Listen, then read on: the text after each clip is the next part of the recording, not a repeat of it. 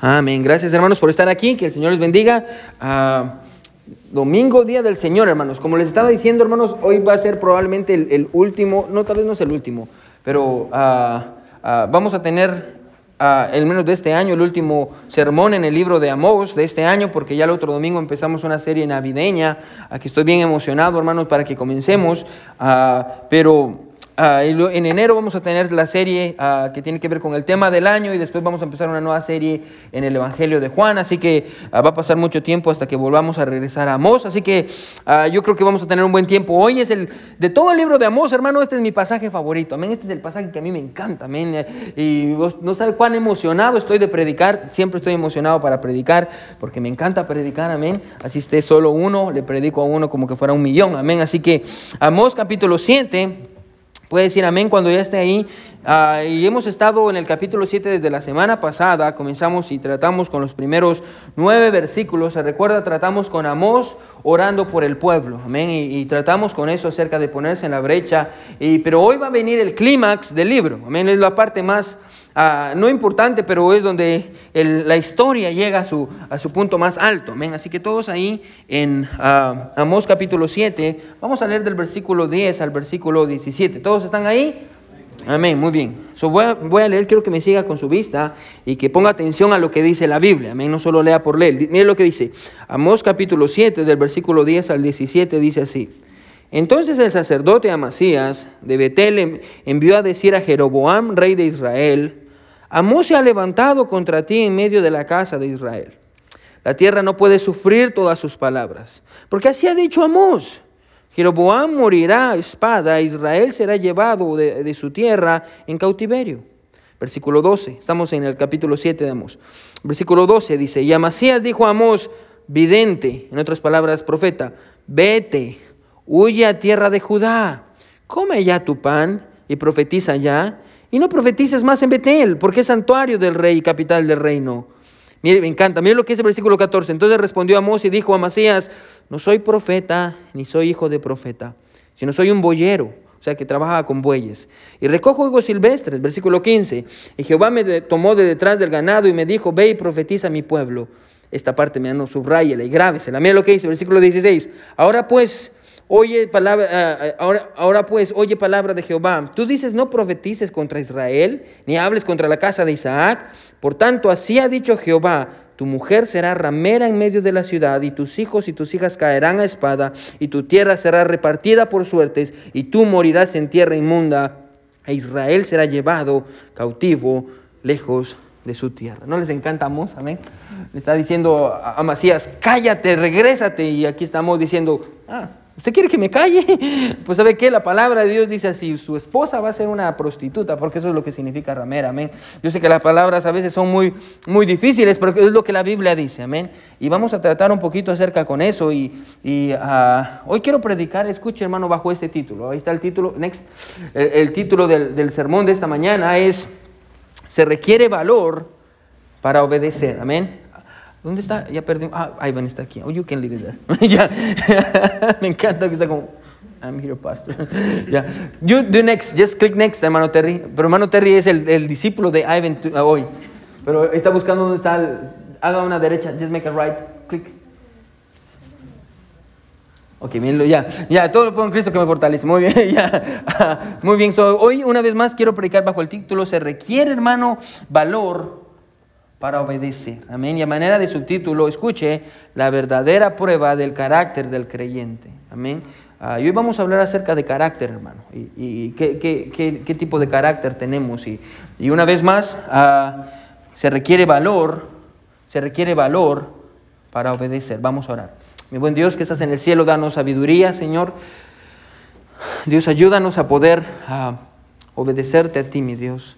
Y, Padre, tener el valor y el coraje, mi Dios, en medio de esta generación, de poder pararnos y poder predicar tu palabra y pararnos por lo que es correcto, Señor. Gracias, Padre, por tu, tu corazón para nosotros. Dios, ayúdanos a tener valor para obedecer. En el nombre de Jesús oramos. Amén y amén. Pueden sentarse, hermanos. Gracias. Se requiere valor para obedecer.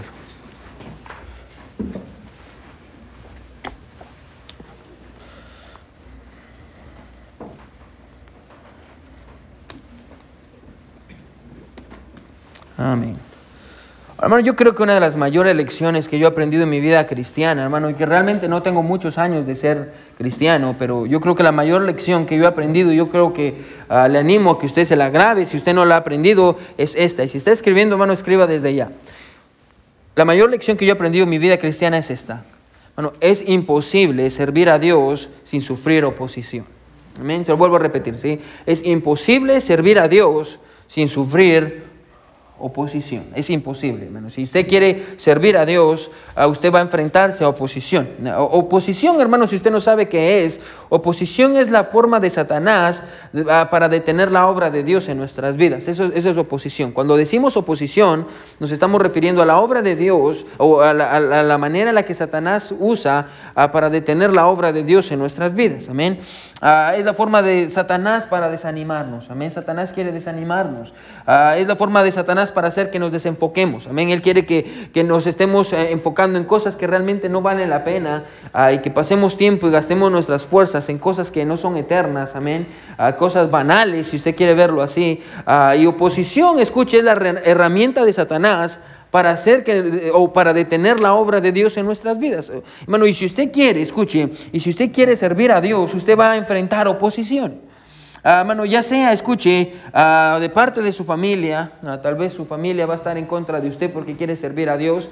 yo conozco personas que, porque se convirtieron al cristianismo, su familia es católica y ellos no quieren que su familia sirva a Dios y, se sienten avergonzados de ellos. Amén. Tal vez la oposición viene de parte de su propia familia o, o de parte de sus amigos o de parte de su pareja. Amén a usted quiere servir a Dios, pero su pareja la desanima o lo desanima, o de parte de, o en su trabajo. Amén. Todo el mundo es, es ah, del mundo en su trabajo y usted es creyente, pero es difícil porque se burlan de usted en su trabajo o en la escuela. A usted le da vergüenza a pararse por Dios porque tiene miedo de que se burlen de usted en la escuela, que, de que usted es creyente.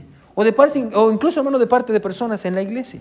Bueno, es imposible servir a Dios sin sufrir oposición. Y a propósito, hermano, déjeme decírselo desde ya, escuche, ¿sí? Oposición, hermano, no significa que estamos haciendo las cosas mal. Amén. Espero que me siga, ¿sí? Oposición significa que estamos haciendo las cosas bien. Amén. Y porque estamos haciendo las cosas bien, el mundo está en contra de que hagamos las cosas bien. Recuerde una vez más la premisa o la idea general, hermano. Escuche, ¿sí? Es imposible servir a Dios sin tener oposición, sin sufrir oposición. Porque muchas veces, hermanos, nos enfrentamos a la oposición en nuestras vidas y nuestra tendencia cuando nos, enfrentamos a la oposición o cuando alguien nos critica o cuando alguien se burla de nosotros, nuestra tendencia, hermano, es pensar que nosotros estamos mal y que las demás personas están bien. Y comenzamos a pensar, oh, tal vez no debería de servir a Dios, tal vez ellos tienen razón. Ah, y, empezamos a desanimarnos, lo cual es lo que Satanás quiere con las personas. Primera de Pedro 4:12, no vaya ahí, hermano, dice esto, amados, no os sorprendáis del fuego de prueba que os ha sobrevenido, como si alguna cosa extraña aconteciere. En otras palabras, no se sorprendan de que esté sufriendo oposición en su vida, porque si usted está en la voluntad de Dios, la oposición va a llegar, amén. A la gente lo va a criticar, la gente va a hablar de usted, amén. Yo siempre digo esto, hermano, si a Jesús lo trataron como lo trataron, le inventaron cosas que no eran ciertas y lo terminaron crucificando, hermano, a usted y a mí, por seguirlo a Él, no nos va a ir mejor, no nos va a ir mejor. Bueno, a todo aquel que quiera servir a Dios, hermano, tarde o temprano se va a enfrentar con oposición, ¿sí? Va, va a enfrentarse a oposición. Ahora es la verdad, hermano, escuche que Amós va a tener que aprender en el pasaje. Si usted quiere servir a Dios y quiere ser fiel, va a tener que enfrentarse a la oposición. Y es, y es lo que Amós va a aprender en el pasaje y es lo que hemos visto y lo que vamos a ver en esta mañana. Ah, hermano, y, recuerde, hermano, que dijimos que a diferencia de todo el libro de Amós, el capítulo 7 es diferente. Y la razón, hermano, es porque se enfoca no en el mensaje de Amós, sino que se enfoca en la persona de Amós. Ah, desde el domingo pasado, escuche, ah, tratamos con ah, los primeros nueve versículos en donde encontramos a Amós, se recuerda poniéndose en la brecha entre Dios y el pueblo. Dios, dijo, Dios le dijo a, Amós, Amós, yo voy a destruir al pueblo, voy a mandar langostas, amén, y, y grillos, crickets, y voy a chapulines, voy a mandarlos y voy a, destruir todo, y voy a mandar fuego, y voy a acabar con el pueblo. Y, vimos cómo Amós se paró en medio de Dios y del pueblo, y le dijo, Señor, ten misericordia, porque Israel es pequeño. En, en sus ojos ellos eran muy grandes, pero en los ojos de Dios ellos eran pequeños. Y la Biblia dice que ah, Dios tuvo misericordia de ellos a pesar de su maldad. La Biblia dice que Dios, escuche, quédese conmigo, se arrepintió. La razón es porque Amós le recordó a Dios, escuche, que el pueblo que estaba a punto de castigar, escuche, hermano, era un pueblo pequeño. Era un pueblo pequeño. ¿eh? Amós le recordó a Dios que el pueblo era polvo, porque es lo que dice la Biblia, hermano. Usted y yo somos polvo, amén. Así como usted nace, hermano, sin nada, así usted se muere, amén. Sin nada. Usted y yo no somos nada. Amén. Y usted puede tener todas las riquezas que usted quiera, pero al final de su vida, hermano, usted va a morir igual que todas las personas. Amén. Igual que los mendigos y los indigentes y los hombres, así mueren aquellos que tienen mucho dinero y poder, porque somos polvo. Y, y, Amós le recuerda a Dios que somos polvo y la Biblia dice que Dios tiene compasión en su corazón ah, y tiene misericordia del pueblo. Le dice, no los voy a castigar, voy a darles una oportunidad. Ahora, escuche, me encanta, ponga atención. Porque mientras encontramos, escuche, porque aquí empieza el mensaje de esta mañana. Mientras encontramos a Amós suplicándole a Dios que tenga misericordia del pueblo y pidiéndole al Señor, por favor, ten misericordia del pueblo. Mientras encontramos a Amós suplicándole al pueblo, la Biblia nos va a introducir a otro personaje que se llama Amasías. Ahora, Amasías, escuche, es el sumo sacerdote de Israel. Era si usted se pregunta qué es el sumo sacerdote, era el encargado, escuche, de ver por el estado espiritual del pueblo. Una vez al año el sumo sacerdote, recuerde, en ese tiempo el tabernáculo, que era más o menos como la iglesia, tenía dos lugares, el lugar santísimo y el lugar santo.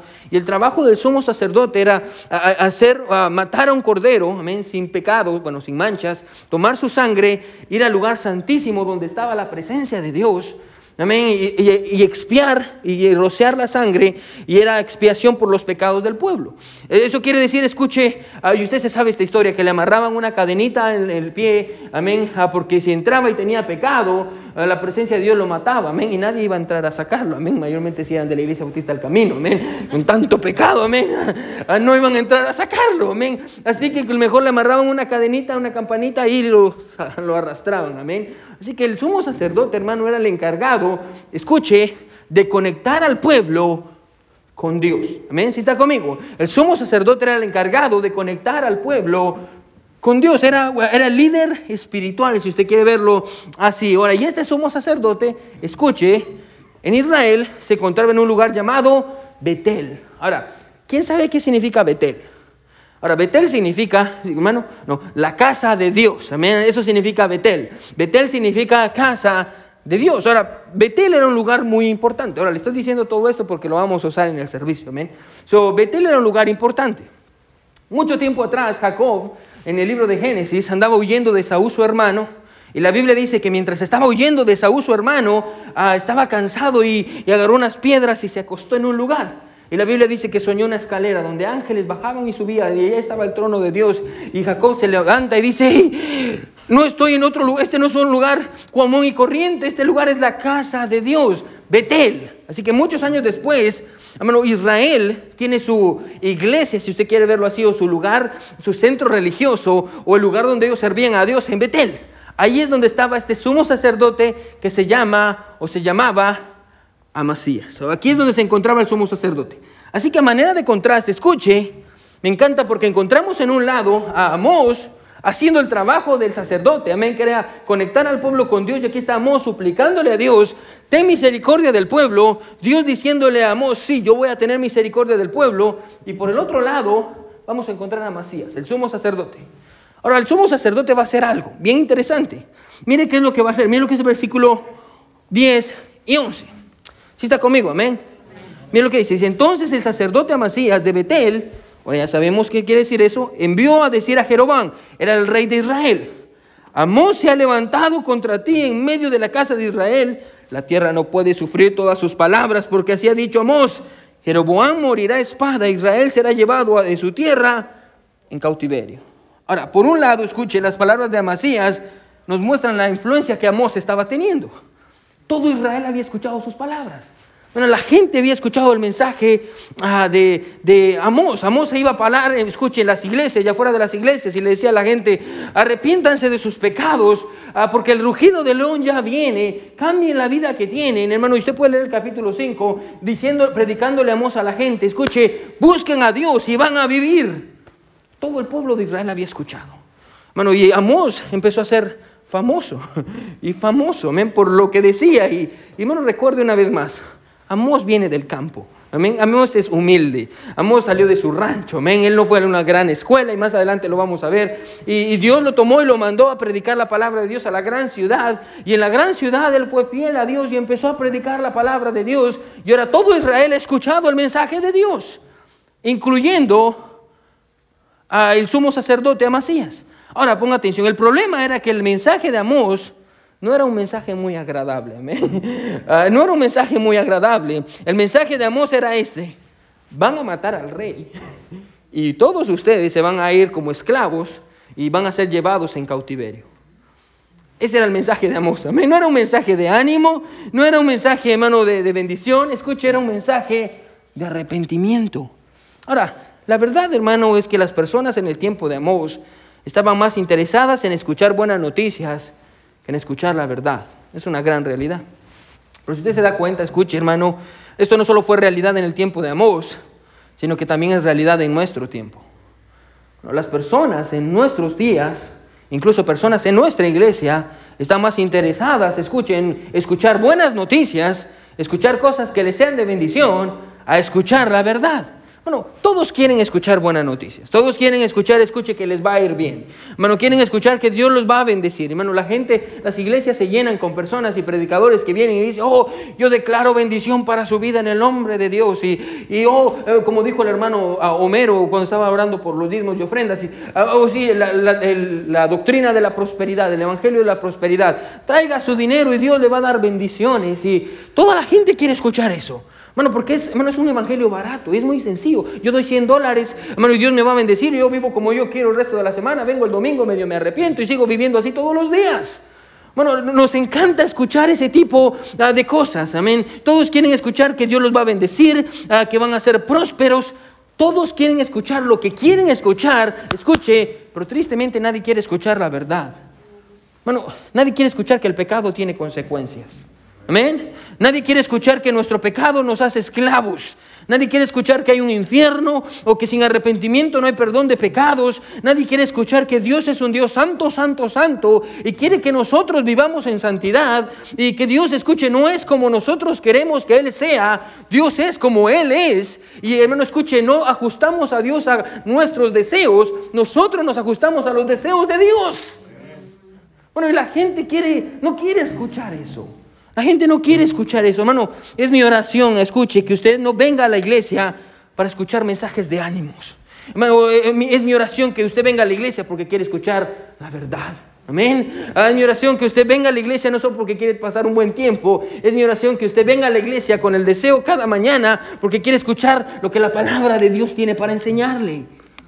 No para sentir emociones. Escuche, no, hermano, no venimos a la iglesia para sentir emociones. Venimos a la iglesia para aprender a ser como Jesús.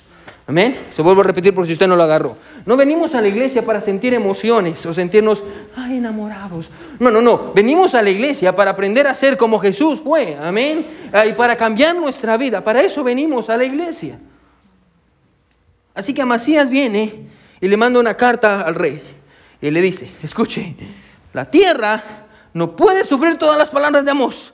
En otras palabras, ya estamos cansados. Rey, ¿ya te diste cuenta todo lo que Amós está diciendo? Ya se volvió famoso, tiene casi un millón de seguidores en Facebook.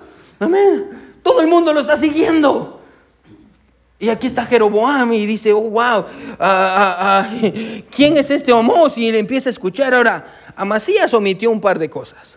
Escuche.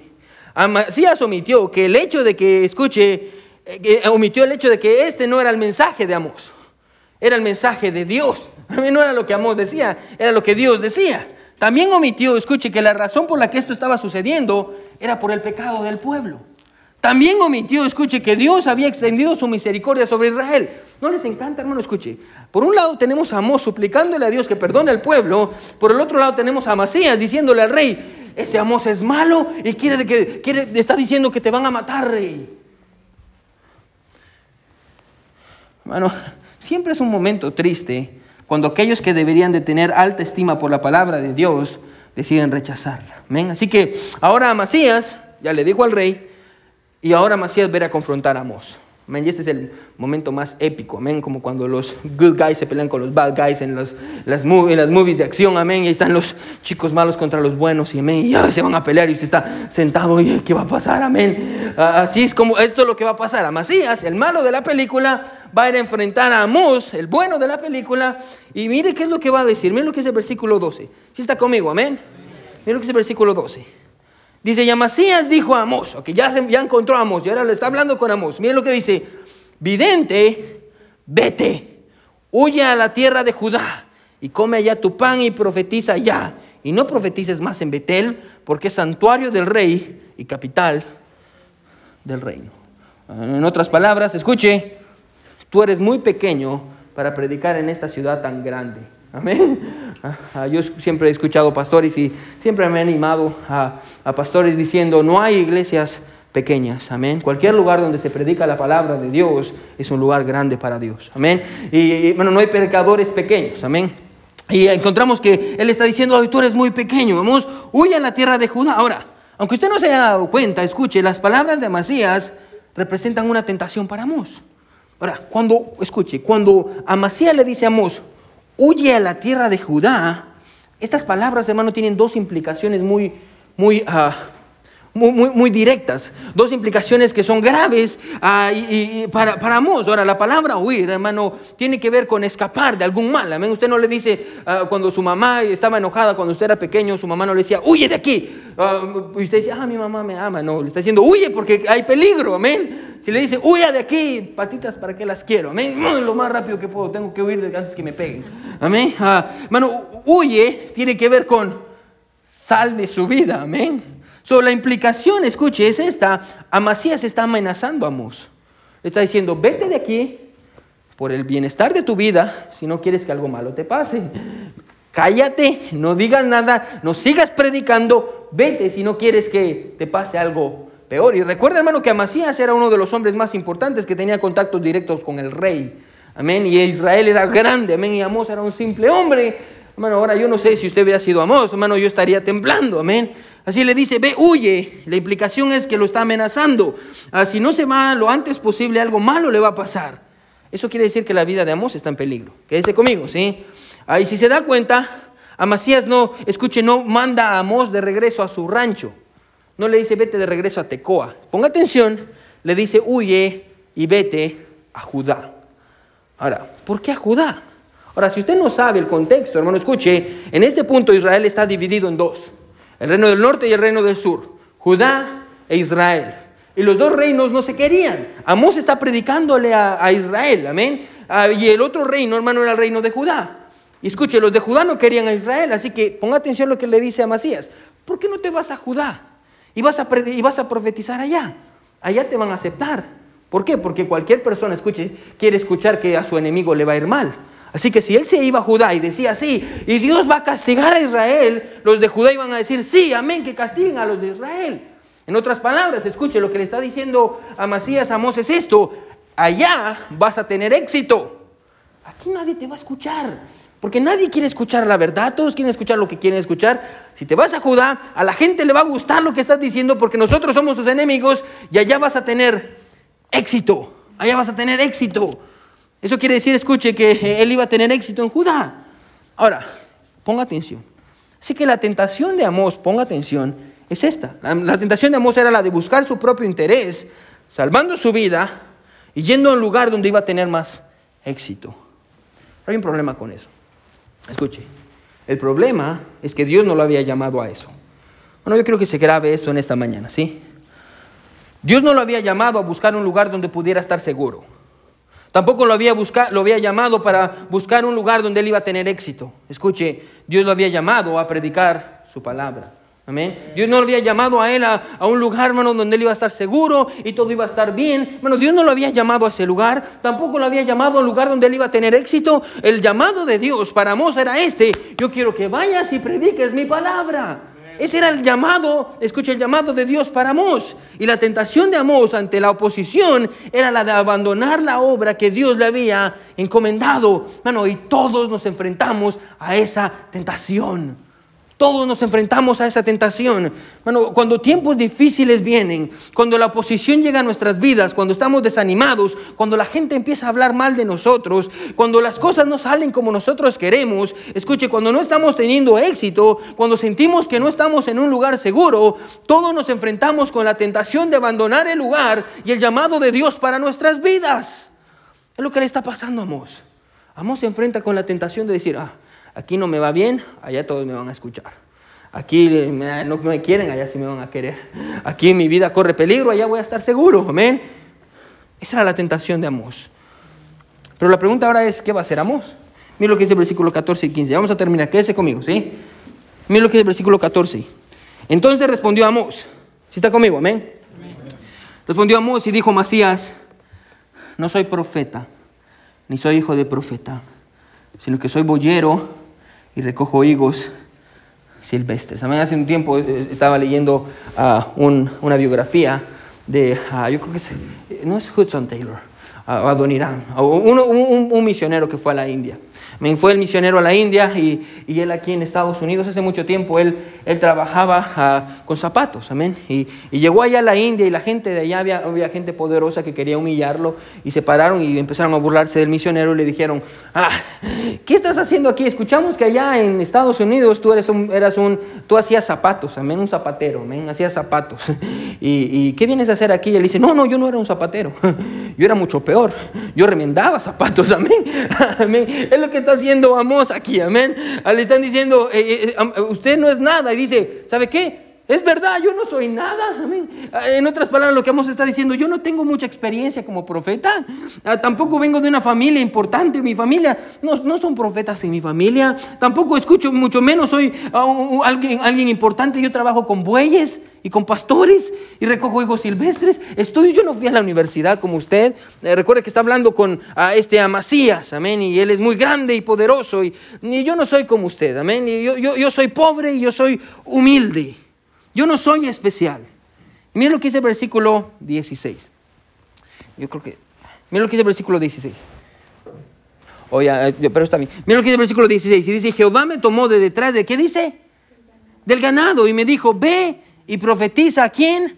A mi pueblo Israel. Miren, me encanta la respuesta de Amós, hermano, porque puede ser resumida de una manera muy sencilla. Quiero que me siga, ¿sí? El versículo 14, miren cómo comienza diciendo el versículo 14. Entonces respondió Amós y dijo a Masías, no soy. Miren lo que dice el versículo 15. Y Jehová, ¿qué dice el versículo 15? Comienza diciendo, y Jehová. La respuesta de Amós es esta. No soy yo, es Jehová. Amén. Yo no soy, es Jehová. Amén. No soy yo, es Jehová. En otras palabras, no estoy aquí porque yo sea bueno o porque sea importante. Yo estoy aquí porque Dios me ha dado un mensaje para traer a este pueblo. Bueno, la respuesta de Amos a Macías fue esta. Y si está escribiendo, escriba. I mean, want to change the batteries from that one? Y si está escribiendo, escriba esto, ¿sí? La respuesta de Amos a Macías fue esta. Tengo un llamado que obedecer, un mensaje que entregar y una obra que hacer. Ese fue el llamado, escuche, el eh, la respuesta de Amos a Masías. Escuche, usted dice que yo me vaya de aquí, usted dice que ya no me quiere escuchar, yo tengo un llamado que obedecer, un mensaje que entregar y tengo una obra que hacer. ¿Sabe cómo se llama eso? Escuche. Eso se llama, escuche, convicción. Convicción. Convicción, eso se llama convicción. Ahora le voy a decir qué es la convicción. Lo que usted tiene en su mente las cosas que usted sabe en su mente se llaman conocimiento. Amén. Cuando usted tiene cosas aquí se llama conocimiento. Lo que usted cree con su corazón se llama sentimientos. Amén. A veces solo creemos cosas con nuestro corazón, hermano, y estamos llenos de sentimientos. Eh, y, hermano, eh, eh, los sentimientos y a veces la razón va en contra de los sentimientos y hay una pelea. Escuche, pero cuando lo que creemos, ponga atención, lo creemos aquí y lo creemos aquí, se forma una convicción. Y es lo que encontramos aquí. Eso se llama convicción. Amos estaba convencido, thank you Ivan, Amos estaba convencido, ¿sí? Estaba convencido de que Dios lo había llamado, estaba convencido de que tenía un llamado que obedecer, un mensaje que entregar y una obra que hacer. Bueno, la palabra de Dios produce convicción, amén. Y esto, escuche, quiero que me siga. Y esto es lo que hace que el creyente se mantenga cuando la oposición viene. Convicción. Por ejemplo, yo recuerdo cuando estaba estudiando. Yo, yo tenía una convicción. Mi, convicción era, bueno, yo siempre voy estábamos en la escuela y a veces nos íbamos a, nadar y cosas así. Y mi convicción era esta, yo no voy a andar sin playera. Esa era mi convicción, yo no voy a andar enseñando. Obviamente estaba musculoso en ese tiempo. Yo no voy a andar así, yo me voy a vestir bien, me voy a vestir correcto. Esa era mi convicción. Y cuando íbamos a algún lugar, mis compañeros andaban casi desnudos y yo siempre andaba vestido. Y se burlaban de mí, mira la posición. Escuche, pero yo había desarrollado una convicción. No importaba lo que ellos dijeran, ellos no me iban a cambiar. Por ejemplo, el domingo. Ah, yo cuando la joven, no era pastor, ni estaba casado, yo era joven. Amén y, estaba trabajando. Y yo recuerdo que los miércoles salía de mi trabajo, yo era coordinador de, disciplina en una escuela cristiana, yo salía de mi trabajo los miércoles porque trabajaba, salía más o menos a las seis y media del colegio y tenía que estar a las siete en el servicio, amén. Yo me recuerdo en el, en, el, camión, cambiándome, amén, y poniéndome mi camisa y mi corbata, amén, porque mi convicción es que los domingos y los miércoles y cada vez que la iglesia está abierta, yo voy a estar ahí. No importa qué es lo que pase, escuche, esa es mi convicción. Esa es mi convicción. Y no importa que la gente se burle de mí, yo voy a seguir haciendo lo que yo creo que es correcto, porque no solo lo creo con mi mente, tampoco lo creo con mi corazón, es porque lo que la palabra de Dios dice es verdad y tengo una convicción. Escuche, las convicciones nos ayudan a avanzar cuando la oposición viene. Pero ¿qué es lo que pasa? Escuche, hermano, cuando usted no tiene convicciones en su vida, cuando viene una oposición, lo hace temblar. Cuando viene una, una oposición, lo hace temblar. Ay, pastor, no, ¿sabe qué? No, no voy a la iglesia, pastor. ¿Para qué voy a la iglesia, pastor? Pues, estoy triste. Oh. Bueno, créanmelo, hermano, yo he pasado por tiempos difíciles en mi vida. Yo creo que todos hemos pasado por tiempos difíciles.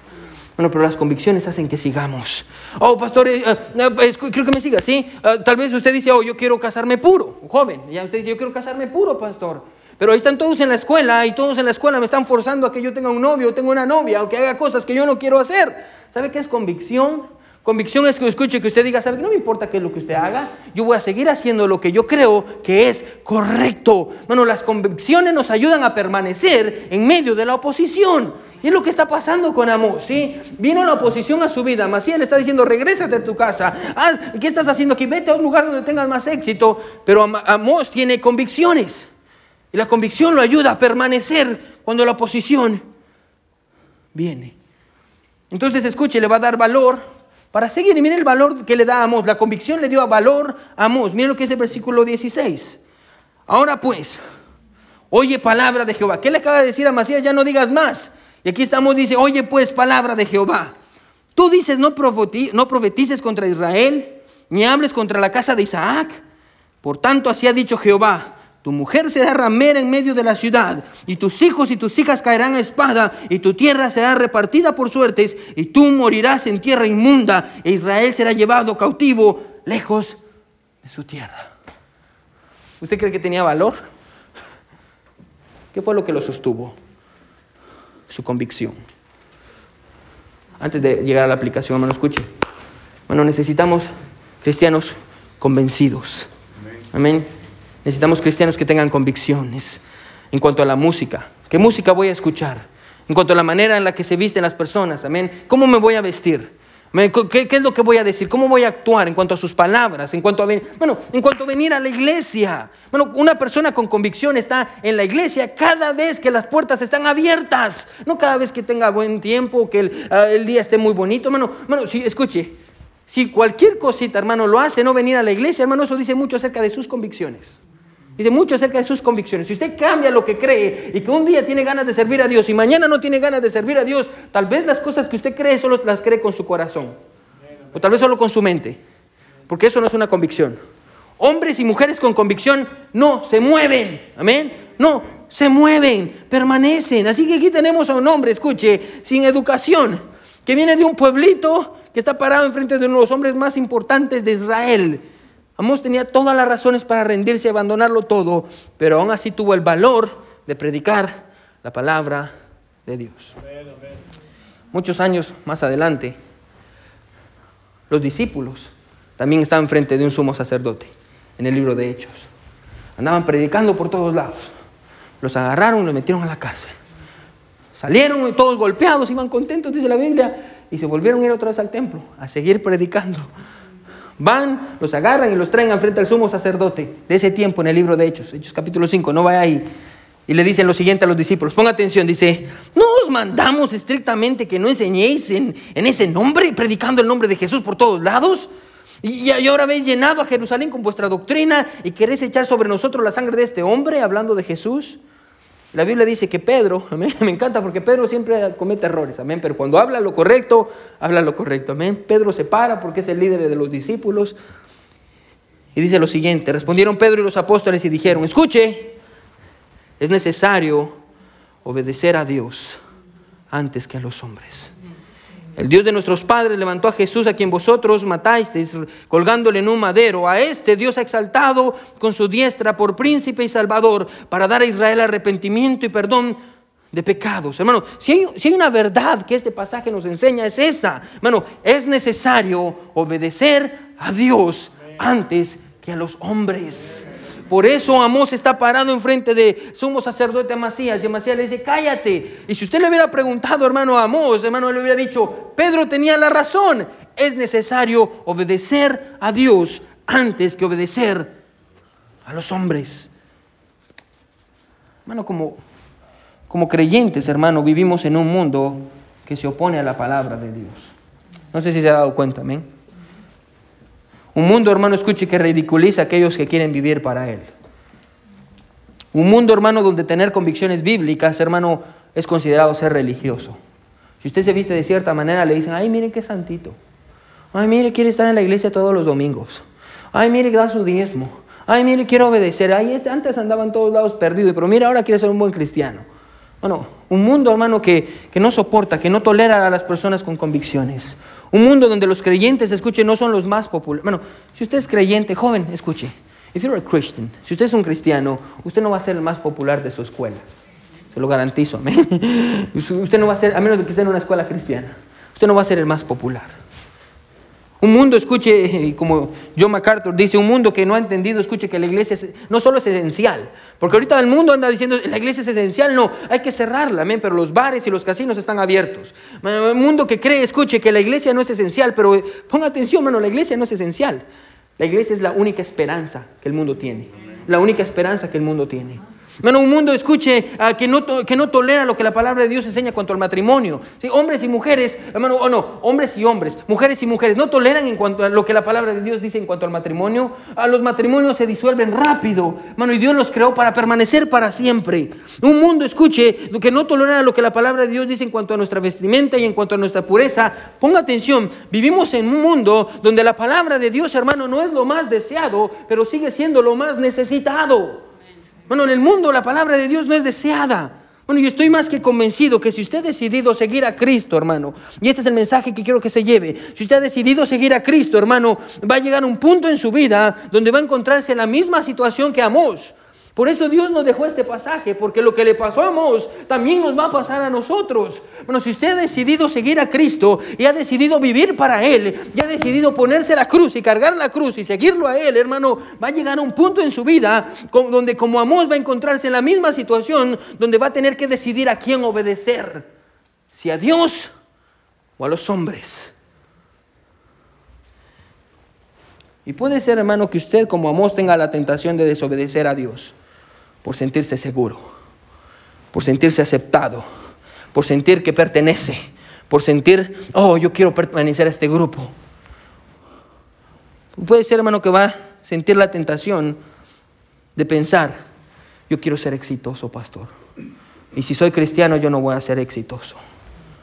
Bueno, pero déjeme recordarle en esta mañana, escuche, que Dios no nos ha llamado a buscar un lugar donde podamos estar seguros. Tampoco nos ha llamado a, tener éxito en el mundo. Bueno, escuche, Dios nos ha llamado a obedecer su palabra. Para eso Dios nos llamó, a obedecer su palabra. Hermano, escuche, y así sea el presidente de los Estados Unidos, o mis papás, o el gobernador de Tulsa, o mis amigos, o mi jefe, o mi pareja, o mi familia, o mi maestro, o incluso mi pastor, es necesario obedecer a Dios antes que obedecer a los hombres. Es necesario obedecer a Dios. Bueno, y se necesita valor para pararse por la palabra de Dios. Bueno, pero cuando usted lo hace, hermano, déjeme decirle algo. Hermano, usted no está solo. Dios está con usted. Jesús le dijo a sus discípulos, vayan y prediquen la palabra de Dios y yo voy a estar con vosotros todos los días hasta el fin del mundo. Bueno, cuando usted se para por Dios, usted no se para solo, Dios se para con usted. Bueno, la verdad, y escuche, si hay una verdad que yo quiero que aprenda de este pasaje es esta. La verdadera prueba en la vida de un creyente no es lo que se necesita para hacerlo comenzar, sino lo que se necesita para que se detenga. Esa es la verdadera prueba en la vida de un creyente. ¿No qué es lo que se necesita para que usted comience? Bueno, porque yo puedo animarlo y decir, hermano, sirva a Dios. Bueno, esa no es la prueba. No es lo que se necesita para que usted comience, sino lo que se necesita para que usted se detenga. ¿Qué se necesita para que usted se detenga? ¿Qué se necesita para que usted se detenga? ¿La presión de sus amigos? ¿El, amor al dinero? ¿El temor al que dirá su familia? ¿El éxito? ¿La tentación de la carne? ¿Las críticas? ¿Los chismes? ¿Qué se necesita para que usted se detenga? La verdadera prueba en la vida del creyente no es qué es lo que se necesita para hacerlo comenzar, sino qué es lo que se necesita para que se detenga. Bueno, el mundo y Satanás quiere que usted se detenga. El mundo y Satanás está diciendo lo mismo que le dijo a Macías. Ya no predique, ya no viva así, ya no sea cristiano. Mejor vaya a buscar el éxito, Vaya al lugar que está más feliz y seguro. Bueno, ¿qué, está haciendo aquí? ¿Quiere vivir para Dios? ¿Quiere darle su vida a Dios? Es una pérdida de tiempo. Recuerde, carácter. Carácter no es qué se necesita para que usted comience. Carácter es qué se necesita para que usted se detenga. ¿Qué se necesita, hermano, para que usted se detenga? El mundo sostiene opiniones, pero los creyentes tenemos convicciones. Y esas convicciones nos ayudan a avanzar cuando todo el mundo quiere que nos detengamos. Es necesario obedecer a Dios antes que a los hombres. Y Dios se va a parar con usted, hermano. Todos con ojos cerrados y cabeza inclinada.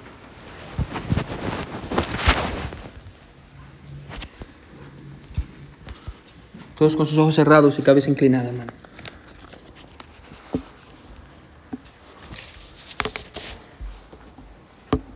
La verdadera prueba del carácter del creyente no es lo que se necesita para hacerlo comenzar, sino que es lo que se necesita para hacerlo detenerse.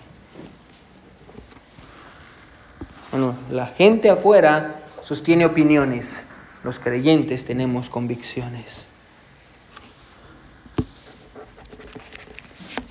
Bueno, ¿quiénes dirían en esta mañana, pastor? Pastor, Dios me habló. Pastor, Dios me animó. Pastor, yo entiendo que si yo quiero servir a Dios, voy a estar en la misma situación en la que Amós estuvo, en donde mi fe va a ser probada, en donde voy a enfrentar mi oposición. Pastor, ore por mí, para que yo pueda tener convicciones, para que yo me pueda parar por lo correcto, no importa quién sea, si es mi familia o quién sea, para que yo pueda defender el nombre de mi Salvador, para tener convicciones. Pastor, ore por mí para que pueda obedecer a Dios antes que a los hombres. Levante su mano si Dios le habló. Amén, gloria a Dios, gloria a Dios, gloria a Dios, gloria a Dios, hermano. Gloria a Dios. Bueno, vamos a ponernos sobre nuestros pies. El piano va a sonar, hermano. Y si Dios le habló, hermano, ¿por qué no pasa al altar? Todos sobre sus pies. Bueno, si Dios le habló, hermano, ¿por qué no pasa al altar o se arrodilla donde está? ¿Por qué no se arrodilla donde está y le dice, Señor, ayúdame a tener convicciones, Dios? Ayúdame a pararme por la verdad, a entender que aunque yo esté solo, en realidad tú estás conmigo, Señor. Los hombres sostienen opiniones, pero los creyentes tenemos convicciones. Tenemos convicciones. Y las convicciones nos ayudan a permanecer cuando todos quieren que nos detengamos.